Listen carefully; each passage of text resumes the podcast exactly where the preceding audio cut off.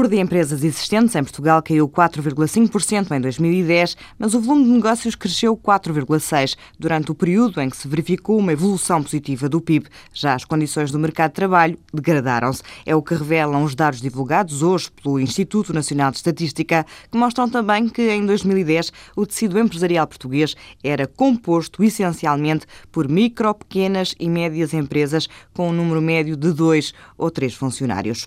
Depois de inaugurar uma nova fábrica em maio, em Alcanena, um projeto apoiado pelo CREN, a Prodialca vai lançar ainda este ano novos produtos de higiene e limpeza, incluindo alguns cosméticos. É o que revela o diretor-geral da empresa, João Paulo Oliveira. Temos algumas uh, uh, novidades a apresentar ao mercado. Temos uma espuma especial que se chama tecnologia Fulastic que se agarra muito melhor às paredes dos automóveis, por exemplo, gasta-se muito menos produto e também se gasta muito menos água a remover.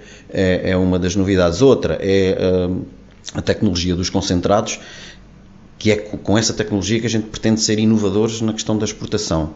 Tornar até os nossos parceiros da, da, da, dos países onde formos uh, apresentarmos ao mercado fabricantes uh, a baixo preço e, e, sem necessidade de grande tecnologia. Creme corporal e shampoo desfrisante para vender no mercado africano estão a ser desenvolvidos no novo laboratório da fábrica, onde a procura foi muita na última missão realizada em países como Angola. Nesta altura, eh, estamos, eh, portanto, a desenvolver um shampoo que mantém o cabelo das senhoras e dos homens também, naturalmente, liso, Uh, e iremos no futuro também desenvolver um mesmo para desfrizar o, o cabelo, porque é moda em África as senhoras uh, pretenderem, têm o cabelo mais encaracolado e pretendem uh, desfrizá-lo e usá-lo liso, o que é uma dificuldade para elas.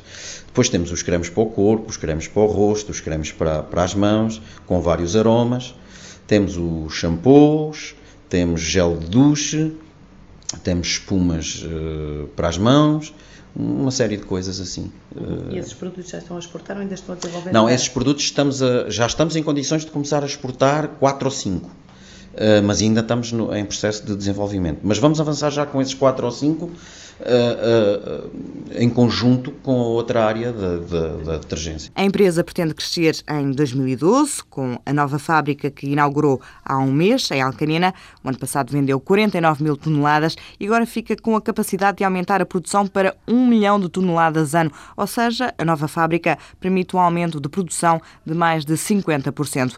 Para já, tem um volume de faturação anual de 700 mil euros, mas traçou como objetivo chegar ao milhão a curto curto prazo e subir a cota de exportação dos 3% para os 5% ainda em 2012.